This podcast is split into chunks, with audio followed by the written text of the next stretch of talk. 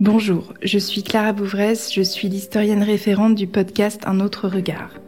Je suis spécialiste de photographie et Louis Média m'a confié l'écriture de dossiers historiques sur les cinq femmes que vous avez pu découvrir dans cette série. Lee Miller, Gerda Taro, Francesca Woodman, Virginia de Castiglione et Berenice Abbott. Si nous avons voulu faire ce podcast, c'est pour mettre en lumière le parcours de ces photographes influentes qui ont parfois été oubliées de l'histoire ou reléguées au second rang de muses. Dans cet épisode bonus, je vous propose de s'interroger ensemble sur la place qui est réservée aux femmes dans les musées et dans l'histoire de la photographie. C'était tout le thème d'une table ronde que nous avons organisée début juillet à Arles lors de la semaine d'ouverture du Festival des rencontres de la photographie. J'ai eu l'honneur d'y accueillir Gaëlle Morel, commissaire de l'exposition Lee Miller présentée dans le festival, Marie Robert, conservatrice en chef au musée d'Orsay en charge de la photographie et du cinéma, et Ito Barada, artiste et commissaire de l'exposition Bettina Grossman avec Gregor Huber. Je vous emmène avec moi pour revivre cette discussion passionnante en plein air dans la cour Fanton à Arles par une chaude journée de juillet. Si vous tendez l'oreille, vous devriez entendre les cigales et la brise dans le feuillage des platanes. Bonne écoute. Voulais d'abord vous demander quelle a été votre perception de la place des femmes dans le monde et l'histoire de la photographie depuis vos débuts? Et Marie Robert, de votre côté, au musée d'Orsay, peut-être vous pouvez nous dire quelle est la place des femmes dans les collections du, du musée d'Orsay, notamment en photographie? Alors peut-être aussi pour euh, rebondir sur euh, votre première question, Clara, euh, et aussi par rapport à ma, mon expérience personnelle, je fais partie de cette génération qui a découvert l'histoire de la photographie, entre autres par des ouvrages, des manuels, des catalogues d'exposition, des ouvrages théoriques. Et vous le savez, les femmes ont été finalement assez peu visibles dans ces ouvrages. Alors, euh, le premier d'entre eux, c'est ce, cette grosse euh, somme qui avait été produite par euh, Raymond Lecuyer en 1945, plusieurs centaines de pages, qui citait deux femmes photographes, Julia Margaret Cameron et, et Laure Albin. Et puis on y reviendra, mais lors d'un projet pour le musée d'Orsay en, en, 2014, on s'était un petit exercé à faire des, comptages dans les livres qui étaient accessibles en fait euh, au grand public, aux étudiants, aux chercheurs. Et donc dans les années 2000, euh, voilà, il y avait un certain nombre de, de manuels qu'on pouvait consulter. Et que l'on regarde euh, dans les index, que l'on regarde les auteurs ou les autrices des illustrations ou les hum, photographes auxquels était dédié un encart, une biographie, un petit élément, un focus, eh bien, systématiquement, c'était 8 à 10% des noms relevés qui concernaient des femmes. C'est-à-dire que 90-92% euh, des photographes mis en avant par ces ouvrages étaient des hommes et seulement au grand maximum 8%. Évidemment, les choses ont beaucoup changé ces dernières années dans le monde de l'édition, de la recherche, entre autres. Mais euh, voilà, je pense que c'est important de rappeler que bon, on a des expériences personnelles. Après, il faut objectiver les faits par le, le comptage, et c'est aussi l'occasion de, de, rappeler le travail qui a été euh, mené euh, par euh, Marie Daucher et puis euh, la part des femmes et, tant de collectifs hein, pour compter euh, systématiquement, pour rationaliser les constats et effectivement se rendre compte que la place des femmes elle a longtemps été minime dans les expositions, dans les galeries, dans les foires, que ce soit la photographie ancienne, patrimoniale ou, ou toute récente.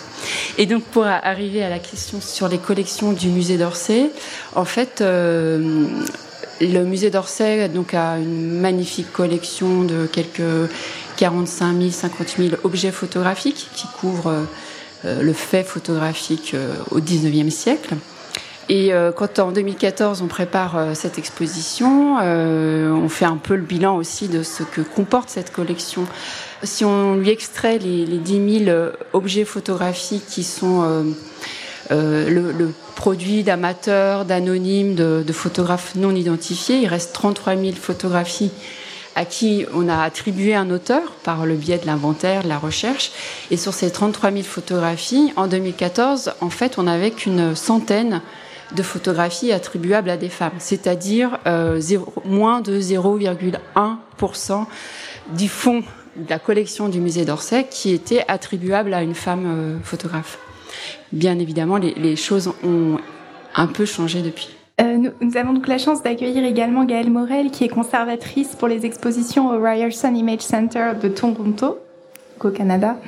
Et peut-être vous pouvez nous parler de la politique d'acquisition et de programmation de, ce, de cette institution. Est-ce qu'il y a des différences que vous avez remarquées avec la France? Oui, donc moi je suis de bonjour à tous, merci de l'invitation. Oui, moi je suis dans un contexte un peu différent. Je vis au Canada anglophone, à, Toronto, et donc euh, je dirais que les questions, ces questions-là se posent depuis plus longtemps. Je trouve qu'en France, je suis française. Euh, ça fait 15 ans que je vis à Toronto et 10 ans que je travaille pour ce musée de photographie que j'ai ouvert. Et donc euh, j'ai pu constater une nette différence, euh, et même il y a 15 ans déjà. J'ai la chance de travailler pour une institution pour qui c'est une priorité de euh, valoriser la diversité, que ce soit de genre ou, ou d'origine ethnique ou euh, peu importe. Et donc j'ai cette chance de pouvoir vraiment insister euh, sur la place des femmes, que ce soit dans les collections. Donc, pour vous donner un rapide exemple, nous avons eu la chance de recevoir en donation les archives de Bérénice Abbott. Donc, nous sommes maintenant dépositaires des archives complètes de la photographe, c'est-à-dire pas seulement les tirages, mais tout ce qui comptait euh, dans l'archive. Et donc, euh, on, on a assez vite pris la décision, sans même s'en rendre compte, je dirais, euh, vraiment de, s'intéresser à ces archives dont finalement aucune institution ne voulait. Imaginez que personne ne voulait des archives Berenice Abbott. Et donc, euh, finalement, on a pu bénéficier euh, un petit peu du désintérêt international vis-à-vis des femmes photographes et nous de décider assez rapidement, presque inconsciemment, que c'est allait devenir notre un peu notre identité. Et donc, euh, nous collectionnons désormais des archives de femmes photographes. Euh, nous sommes désormais dépositaires de l'archive Jo Spence, qui est une euh, photographe anglaise, Berenice Abbott, Wendy Snyder McNeil. donc, nous avons des, archives complètes, ce qui est aussi, et je trouve en tous les cas, en ce qui me concerne, de par ma formation, très intéressant parce qu'il ne s'agit pas seulement de quelques tirages isolés qui auraient été sélectionnés par les conservateurs, mais de l'archive complète. Donc on prend le bon, le mauvais, euh, ce qu'on connaît, ce qu'on connaît pas, pas simplement les chefs-d'œuvre, si tant est que ça veuille dire quelque chose, euh, mais nous euh, nous intéressons à des pratiques et des pratiques de femmes qui ont dû réaliser ou construire des carrières à des moments où évidemment c'était extrêmement compliqué en tant que femme puisqu'aucune institution ne s'y intéressait. Et donc pour moi, je dirais que hum, les, la question se pose un peu différemment euh, aujourd'hui parce que nous sommes probablement euh, dépositaires de davantage de photographes euh, produits par des femmes que par des hommes. Donc, et ça se reflète évidemment dans les expositions dont je suis en charge et pour qui je dirais que le ratio est probablement maintenant peut-être 75-25. Alors au musée d'Orsay, donc vous disiez que la situation euh, se modifie euh, du point de vue de la programmation, des acquisitions. Vous avez aussi une politique euh, spécifique oui, oui, tout à fait. Alors, en termes d'acquisition, évidemment, les, présidents successifs de l'établissement Musée d'Orsay, Musée de l'Orangerie, ont, ont affirmé leur désir d'être très attentifs à ces questions, donc de la création euh, par les femmes euh, au XIXe siècle. Donc euh, c'est vrai qu'il y a une sensibilisation réelle de la part des personnes censées acquérir, donc les, les, conservateurs, et en particulier dans le domaine de, de la photographie. Donc on est deux conservateurs au musée d'Orsay, Thomas Galifo et moi-même.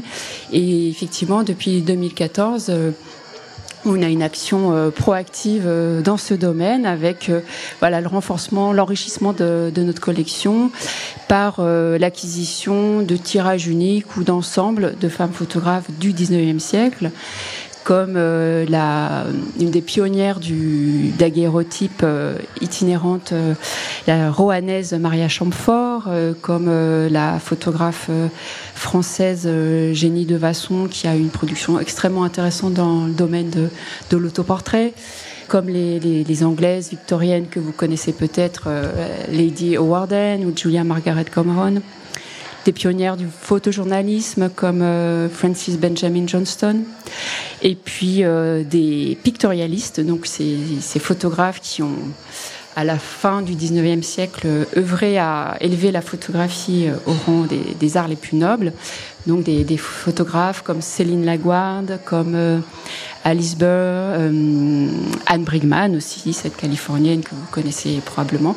Voilà, donc notre euh, ambition, c'est effectivement de, non pas de, de, rééquilibrer, euh, l'exercice est peut-être un peu trop ambitieux, mais en tout cas, effectivement, de, de réparer, d'avancer, d'élargir la collection pour pouvoir élargir aussi les, les récits qu'on peut proposer.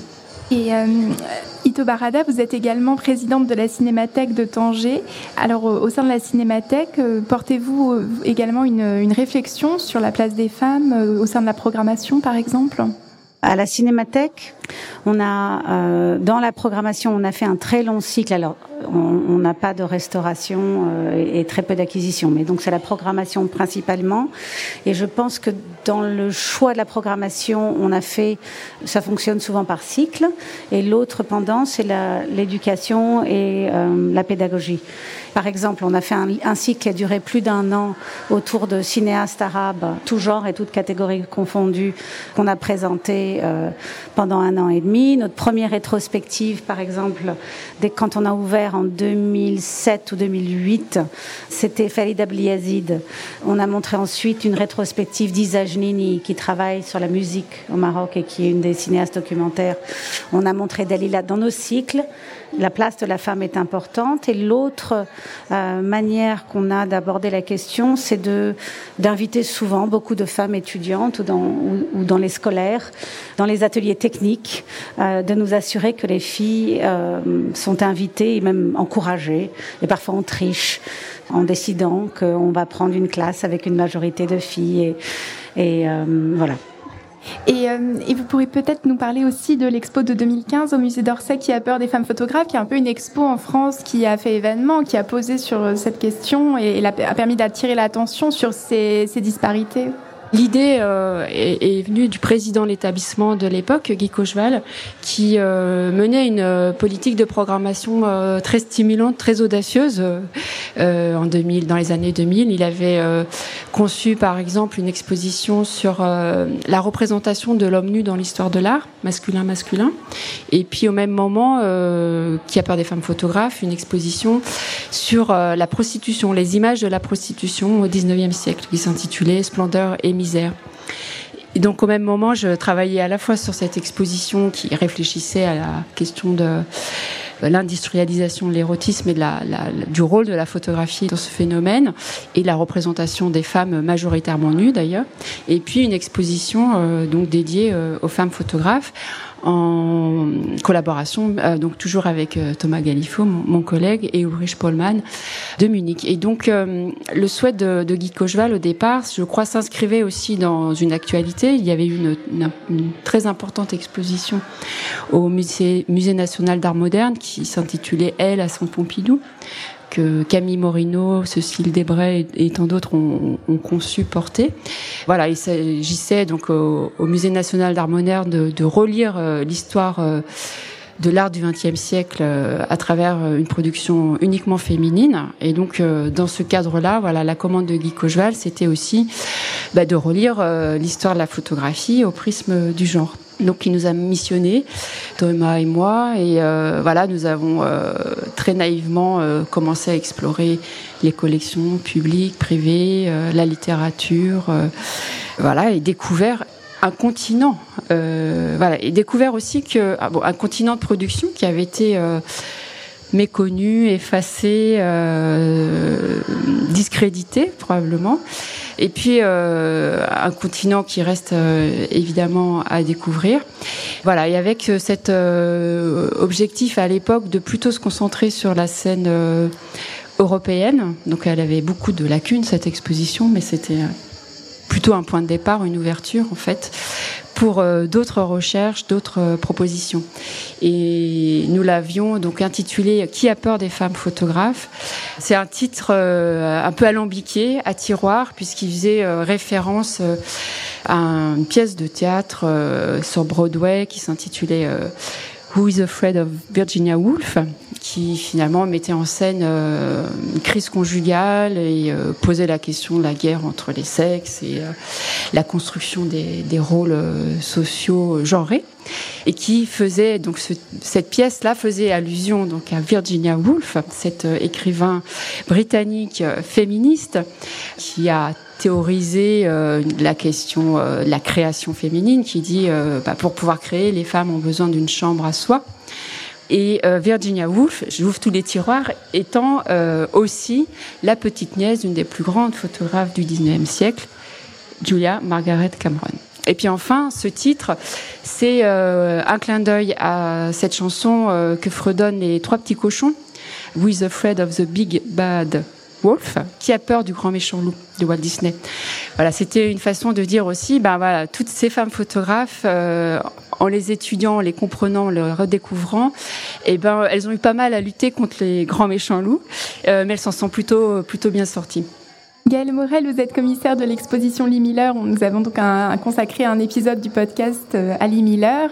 Et le titre de votre exposition, c'est Lee Miller, photographe professionnel. Alors euh, peut-être vous pouvez nous parler là aussi de votre titre, ce que vous vouliez raconter. Je vais exactement compléter, je pense que Marie expliquait, c'est-à-dire que quand euh, les rencontres m'ont demandé si je voudrais bien organiser une exposition autour de, de Lee Miller, on a tout de suite évidemment euh, discuté euh, l'idée de faire quelque chose euh, de différent et qui soit plus proche de, des questions dont on parle aujourd'hui, d'une contemporanéité du discours qui poserait cette figure de photographe femme de façon un peu différente de ce dont on a l'habitude. Et donc, moi, j'ai décidé de me vraiment me concentrer sur euh, cette figure en tant que professionnelle, ce qu'on finalement on étudie assez peu euh, quand on parle de femmes photographes, on étudie toujours leur vie. Alors la vie de Limila a été tellement riche que souvent on l'a réduit à des moments sensationnels, euh, à sa relation avec Man Ray par exemple qui a duré un an, alors qu'elle a vécu 70 ans, qu'elle a eu une carrière tout à fait en dehors de sa relation avec Man Ray par exemple. Euh, ou à sa carrière de modèle, euh, alors que pareil, euh, de la même façon, cette carrière a été relativement courte dans toute sa carrière. Et donc l'idée, c'était vraiment de se concentrer sur une photographe qui établit au cours de ces 13 années dont je parle, 1932-1945, qui établit vraiment une carrière professionnelle, ce qu'on étudie finalement rarement quand on parle des femmes. Je vous donne un exemple. On m'a demandé, par exemple, si c'était vrai qu'elle s'était pas occupée de son fils. Et je ne pense pas qu'on poserait cette question à propos de Cartier-Bresson. Donc c'est ce que j'ai répondu, évidemment. Je refuse de répondre à ce genre de questions dorénavant. Euh, mais c'est assez encore présent euh, euh, de regarder finalement les carrières de photographes femmes sous le prisme de leur biographie et des éléments assez sensationnalistes ou glamour, peu importe, et de réduire leur carrière à ça. Or, quand on regarde de près les archives, quand on regarde l'archive photographique qui est extrêmement riche, il y a 60 000 euh, images dans les archives Limela, on n'en connaît qu'une poignée en fait, on se rend compte que c'est quelqu'un qui construit une carrière, qui avance, qui réfléchit, qui saisit sa chance, qui provoque sa chance, qui répond aux propositions qui lui sont faites, aux opportunités qui s'offrent à elle, qui repousse les portes, qui euh, vraiment, euh, en anglais on dit stretch the envelope, qui vraiment essaye d'élargir le champ des possibles euh, pour elle-même, mais en faisant cela, elle évidemment, elle élargit le champ des possibles pour euh, les femmes qui arriveront après. Et on constate aussi à quel point elle est extrêmement rigoureuse dans cette construction d'une carrière, c'est-à-dire elle entretient des réseaux professionnels, ce que tous les photographes font. elle répond à des commandes, ce que tous les photographes font à cette époque. Elle est propriétaire de son propre studio, qui à l'époque est assez exceptionnel, même s'il y a d'autres exemples tels que Bernie Sabot ou Margaret Bourke-White, bien sûr, mais ça reste exceptionnel d'avoir une quelqu'un qui est sa propre patronne et, et, dirige sa propre entreprise. Elle dirige le studio de mode de Vogue, ce qui évidemment pour une femme à l'époque euh, était assez euh, peu attendu. Et ensuite, elle d'elle-même décide de s'engager auprès de l'armée américaine comme correspondante de guerre, ce qui était évidemment aussi assez peu euh, euh, habituel. Euh, je pense davantage parce que les femmes n'imaginaient même pas que c'était possible de d'exprimer ce désir-là. Je pense qu'il y avait aussi cette histoire d'autocensure qui est euh, extrêmement présente. Donc elle n'est pas dans l'autocensure, loin s'en faut, et elle, euh, elle pousse les portes et elle fait les choses. Et donc j'avais envie de mettre en, en, avant vraiment cette période finalement assez courte de 13 ans et de montrer tout ce qu'elle avait fait et cette capacité, cette habilité assez remarquable de passer d'un milieu à l'autre, d'une pratique à l'autre. Elle fait de la mode, elle fait du portrait, elle fait euh, du reportage de guerre, elle euh, finit par ouvrir, euh, assister à l'ouverture des camps de concentration de Dachau et, et Buchenwald. Donc quelqu'un qui représente ce qu'un photographe, euh, souvent professionnel à l'époque, pouvait faire, c'est-à-dire vraiment multicasquette, multitalent, euh, répondre à de la commande tout en étant évidemment euh, euh pleine de créativité et d'inventivité de, et pour se réaliser et pour se réaliser encore une fois professionnellement, ce qui est aussi important pour se réaliser en tant que femme, je pense. Au Drawing Center à New York, j'ai vu une exposition de Huguette Callan, qui fait partie de plein d'artistes qui ont été découverts euh, à la fin de leur vie. Elle, elle était libanaise et le début du texte du commissaire commence par elle a abandonné ses enfants. Donc c'est juste pour euh, être en écho avec ce que vous voulez dire. On a un épisode de notre série de podcast sur euh, Virginia de Castiglione. Virginia de Castiglione, évidemment, est donc présente au musée d'Orsay. Le musée d'Orsay a joué un rôle important dans la mise en, valeur de son travail avec une exposition en 1999. Marie-Robert, j'imagine que c'est peut-être euh, un fonds qui est souvent prêté, qui est important dans vos collections, peut-être? Oui, alors euh, c'est intéressant, Clara, parce que euh, cette comtesse, finalement, l'a jamais tellement considérée comme une photographe jusqu'à peu parce que euh, elle s'est prêtée au jeu de la mise en scène pendant toute sa vie. Je vais peut-être euh, voilà revenir sur très vite euh, qui est-elle. Donc euh, elle est née en, Italie, elle se marie à, 17 ans et elle est envoyée par son cousin Cavour à la cour de Napoléon III pour essayer de convaincre Napoléon III de soutenir la réunification italienne. Et donc elle devient, semble-t-il, la maîtresse de l'empereur et on l'a hum, beaucoup qualifiée d'intrigante, alors que peut-être c'était une femme politique. On l'a qualifiée aussi de femme infidèle, euh, adultère. Bon, c'était peut-être une une femme euh, libre, une femme aussi très narcissique ou peut-être très consciente euh, du tragique de l'existence, parce que à partir du moment où elle rencontre Napoléon III et elle, débute une vie trépidante à la cour. Elle euh, commence aussi la, photographie et elle se rend pendant euh, plus de 25 ans dans l'atelier d'un photographe de la cour, Pierson et elle réalise des centaines de clichés, euh, des plusieurs dizaines de poses chez lui, et elle orchestre tout cela, les accessoires, les décors, la pose, euh, l'univers, euh, la référence, et elle se fait photographier donc par Pierson dans des tenues complètement extravagantes, des tenues de bal parce qu'elle fait des effets extraordinaires à la cour quand elle apparaît, donc elle revient dans l'atelier avec ses tenues de bal. Elle se déguise, travestit, elle apparaît en reine de la nuit, dame de cœur, parfois en ermite.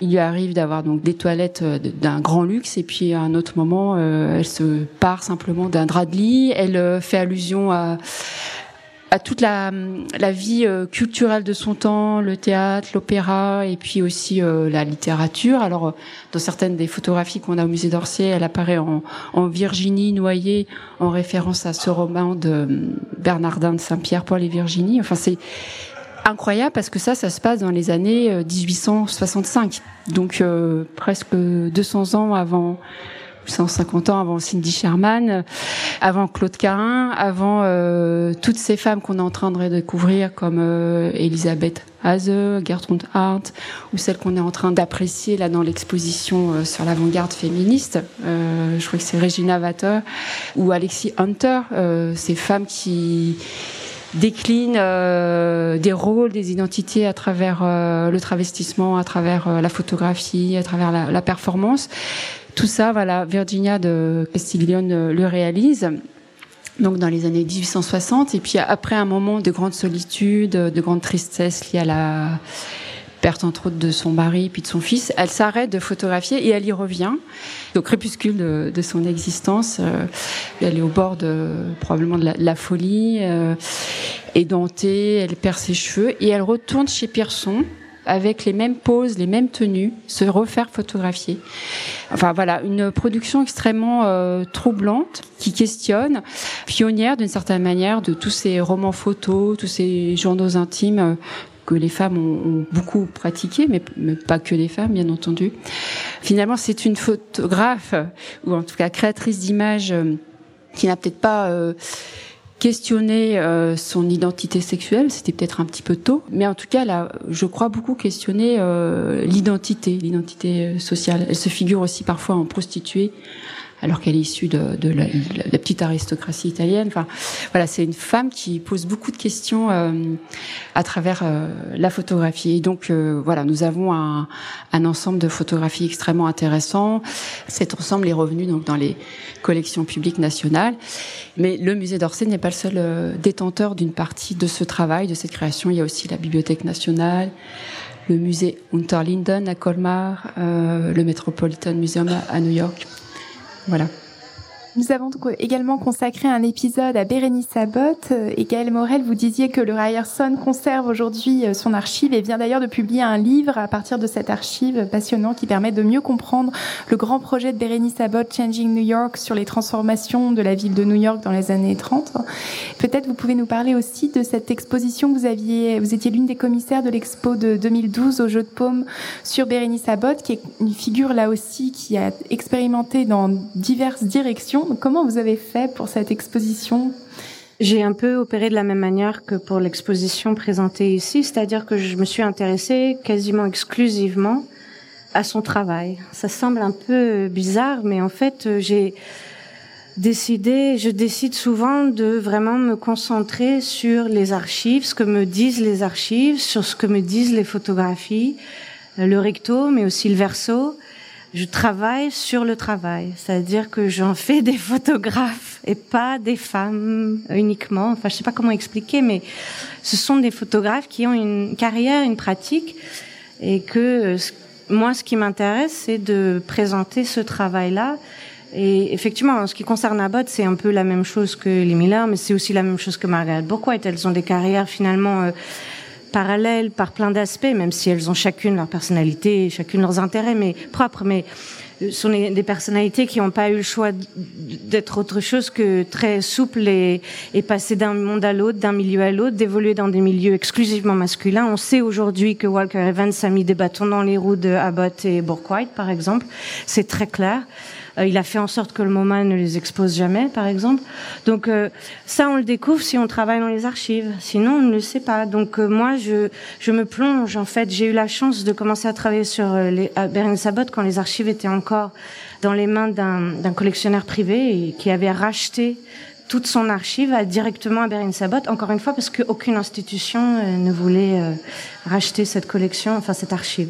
Donc j'ai eu la chance de pouvoir euh, être complètement libre. J'avais les cartons devant moi dans la pièce et je pouvais les ouvrir et je pouvais passer autant de temps que je voulais. Donc ça c'était vraiment un privilège de chercheur. Et le fait de prendre ce temps-là, de regarder des objets qu'on n'a pas l'habitude de regarder ou qu'on ignore en général parce qu'on préfère s'intéresser. Euh, alors Abbott en plus c'est la double peine parce qu'elle était homosexuelle, donc là c'était encore euh, pour elle euh, encore plus difficile évidemment de naviguer dans un monde d'hommes en étant femme homosexuelle dans les années 20. Vous pouvez imaginer ce que ça voulait dire pour elle. Et donc, de, de, pouvoir passer autant de temps dans les archives, j'ai pu vraiment comprendre qu'est-ce que c'était de bâtir sa carrière. Encore une fois, on parle de femmes qui travaillent et qui sont indépendantes et qui souhaitent euh, bâtir une carrière au même titre qu'un homme bâtit sa carrière au final. Donc pour moi, je, je le prends vraiment par le biais du travail et, et de la production photographique et de ne jamais le faire sans euh, regarder les archives euh, accessibles et disponibles s'il y en a, et c'est pas toujours le cas. J'ai fait la même chose avec Margaret Bourquois. J'ai eu la chance de pouvoir me plonger dans les archives euh, de Margaret Bourquois, qui là aussi se retrouve dans une institution que personne ne va visiter puisque personne ne voulait de cette archive et qu'elle a fini par la donner à la bibliothèque de l'université de Syracuse à New York. Donc je vous encourage à aller voir si un jour vous pouvez. Mais là aussi, c'est-à-dire que ces archives-là, personne ne, les a quasiment jamais vues n'a pu y accéder. Donc, euh, moi, c'est un peu toujours cette approche-là. Bon, j'ai une formation euh, d'historienne de la photographie, donc ça reprend finalement une. J'utilise ma formation de chercheuse pour faire mes expositions, c'est-à-dire que pour moi, les choses euh, sont complémentaires. Il n'y a pas d'un côté ma casquette de commissaire d'exposition ou de conservatrice dans un musée ou de chercheuse ou d'historienne de la photographie pouvant écrire des livres. Moi aussi, je passe d'un monde à l'autre et, les choses se mélangent et ma casquette est compliquée et c'est très riche et très enrichissant en ce qui me concerne. Et je pense que du coup, euh, on a la possibilité, si on prend cette approche-là, de révéler des choses que souvent on, laisse de côté ou on ignore euh, quand il s'agit euh, de femmes. On, on, se contente de ce qui a déjà été écrit, de ce qui a déjà été dit. On se concentre uniquement sur les aspects biographiques parce que c'est beaucoup plus sensationnaliste. Mais voilà, après quand on, lit la correspondance, quand on voit comment elle a dû lutter pour que euh, son projet Changing New York soit financé, par exemple, moi j'ai vu toutes les lettres de refus de tous les musées. Je donnerai pas de nom, mais c'est très impressionnant quand même. Quand on sait la, qualité du projet, euh, sa vie postérieure, c'est complètement euh, impressionnant de voir qu'elle n'arrivait pas à vendre ce projet.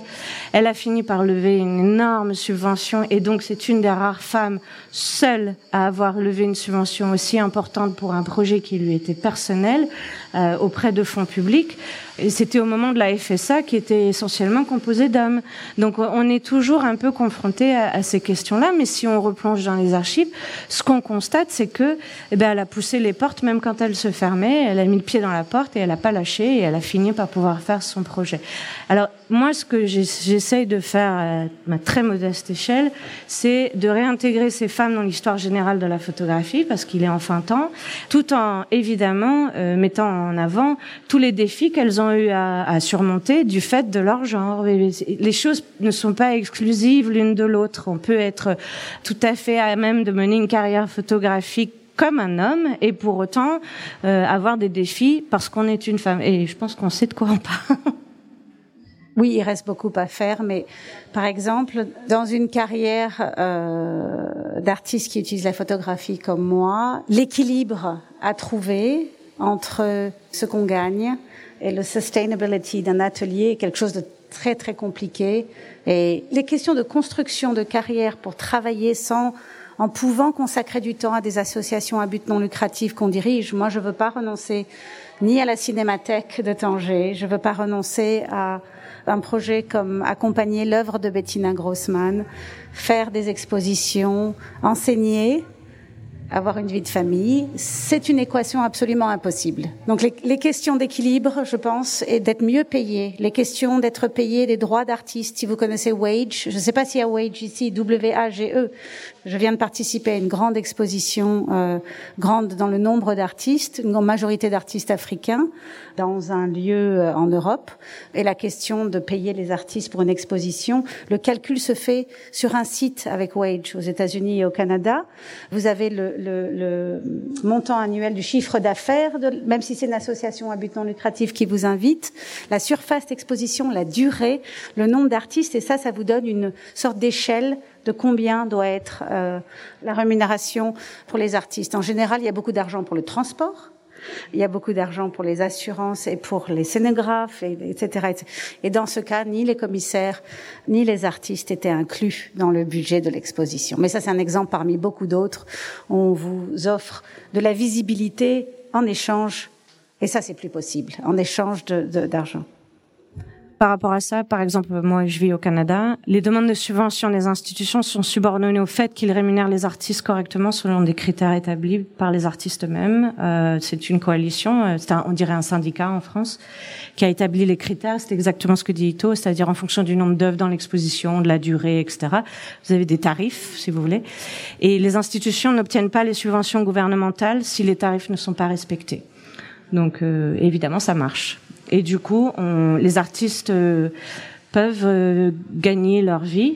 Je dis pas qu'ils deviendront euh, riches forcément, mais moi je travaille avec des artistes qui ne sont qu'artistes. Ils sont pas serveurs dans des cafés, ils sont artistes et ils vivent de leur travail. Et je pense qu'il y a des choses comme ça qui peuvent être faites qui protègent aussi beaucoup les femmes, du coup, parce que ça précarise beaucoup moins. Ça protège tout le monde, donc les femmes. L'autre chose, c'est un peu pour rebondir ce que vous disiez sur les étudiants. Moi, j'ai la chance de travailler dans une université, donc on, je suis en, en, contact régulier avec euh, euh, des diplômés, notamment dans le, le département photographie où, avec lequel je collabore régulièrement. Je dirais que 90% des diplômés sont des filles, des jeunes filles. Je devrais pas dire des filles, des jeunes filles, des jeunes femmes. Et donc forcément, ça change parce qu'on on va pas montrer 10% de, de, garçons. Enfin, ça n'aurait plus aucun sens. Donc évidemment que ça diversifie, ça. Mais il faut leur donner les moyens. Encore une fois, ça revient à la conversation. Il faut payer son loyer. On fait pas ce qu'on fait euh, sans pouvoir en vivre. Donc euh, voilà, il faut encourager, euh, il faut soutenir, et le soutien passe par l'économie il passe par la visibilité, il passe par les discours adéquats euh, sur les œuvres, il passe par des partenariats euh, de bonne entente. Travailler, euh, par exemple, moi je travaille beaucoup avec des artistes émergentes. Mon rôle en tant que femme un peu plus âgée, un peu plus expérimentée, bénéficiant de privilèges certains, évidemment que je vais les protéger, je vais me battre pour elles, je vais faire en sorte que leurs conditions de travail soient bonnes. En tout cas, ça fait partie de mon travail. Je suis pas simplement un cerveau qui peut écrire sur la photographie. Je travaille dans un contexte social. Et donc le contexte social, il, est extrêmement important. Je n'ai pas envie d'avoir des artistes qui crèvent de faim en face de moi en disant mais je vais vous offrir une expo, c'est formidable, ça n'a aucun sens pour moi. Je veux avoir des gens en bonne santé, je veux avoir des gens qui sont contents d'être là, qui ont les moyens de travailler. Je veux pouvoir les soutenir, je veux les encourager, je veux les aider à être visibles ailleurs. Donc euh, l'éducation évidemment. Euh, qu'est-ce qu'on enseigne dans les écoles aussi? Comment on présente le travail? Comment on leur parle de leur situation? Quelles sont les particularités de chaque contexte? Euh, moi, je travaille au Canada, c'est pas la même chose que si je travaillais à Paris ou qu'en France. Donc, encore une fois, il n'y a pas de réponse simple et linéaire. C'est une complexité de rapport, de, de réflexion. Euh, moi, je crois beaucoup en la sororité. je pense qu'on est assis à cette table en ayant un peu ça en tête. Que il faut se soutenir, il faut avancer ensemble. il faut que nos institutions, quelles qu'elles soient, où qu'elles soient, offre des bonnes conditions de travail à tout le monde et les femmes en bénéficieront évidemment. qu'on ouvre euh, des postes à responsabilité aux femmes. On, a des musées euh, entiers qui fonctionnent euh, ou des festivals entiers qui reposent sur les épaules de jeunes femmes et les directions sont toujours ou les postes de, ou les, les conseils d'administration sont toujours occupés par des hommes. Donc il faut renverser tout ça. Alors ça change, ça avance, on se bat, mais l'éducation est essentielle parce que le plus on aura de jeunes femmes ou de femmes qualifiées, plus elles sauront se défendre et plus on leur donnera les moyens de se défendre et plus ça avancera vite et plus elles auront des postes à responsabilité et plus ça retombera et, les discours vont changer et on va avancer. Donc euh, là encore, c'est une multitude euh, de réponses potentielles et possibles, mais c'est long, c'est trop long, mais c'est le rythme d'histoire aussi on n'est pas tous convaincus, tout le monde n'est pas d'accord avec ce qu'on dit. Nous, là, on a, nous aussi, on a des défis à surmonter en tant que femmes euh, professionnelles. Nous aussi, on a des directions masculines euh, avec lesquelles il faut qu'on on fasse. Euh, quand on propose des projets, parfois, on s'entend dire oui, mais pourquoi Des choses, il faut qu'on justifie pourquoi on veut faire certains projets, ou c'est pas toujours euh, bien compris, ou donc euh, il faut pousser, il faut revenir à la charge, il faut qu'on s'associe, il faut qu'on fasse des partenariats, des collaborations qui nous permettent de d'avancer et, et, et d'offrir, euh, je dirais, un monde un peu plus juste. Pardon. Oh, non, non. Tout ça est tellement vrai. Moi, je voudrais juste te dire, euh, je crois qu'on est tous responsables, institutionnels, citoyens, évidemment. Mais euh, les petits pas, ça suffit pas. Et euh, c'est au niveau politique que les choses, elles bougent. Donc, Gaëlle, tu as parlé de beaucoup de choses, mais aussi de l'éducation. Mais je pense qu'aussi, voilà, il faut changer les imaginaires et ça passe par l'éducation. Mais pas seulement dans les écoles de photographie, c'est euh, l'éducation de, de, nos enfants. Et il y a une telle urgence aussi, euh, non seulement pour euh, la cause des femmes, mais de tous les, les, minorités racisées et même les invisibles, le vivant autour de nous, que là, c'est maintenant qu'il faut agir et c'est avec nos enfants, les enfants et, et les plus jeunes qui sont là, qui sont, qui nous écoutent et c'est vous qui allez changer le monde. Merci. Bah, merci, merci à donc Marie Robert, Gaël Morel, Ito Barada euh, d'avoir accepté d'échanger. C'était un honneur de vous écouter et de permettre à cette série de podcasts de voir le jour euh, à Arles avec euh, donc le soutien des rencontres, le soutien du programme Women in Motion. C'est une production de Louis Média, donc vous pouvez écouter les podcasts sur le site de Louis, sur toutes les plateformes. Et n'hésitez pas, si vous aimez les épisodes, à mettre des étoiles, à mettre des notes positives parce que c'est cela qui fait vivre les podcasts euh, aujourd'hui. Merci beaucoup.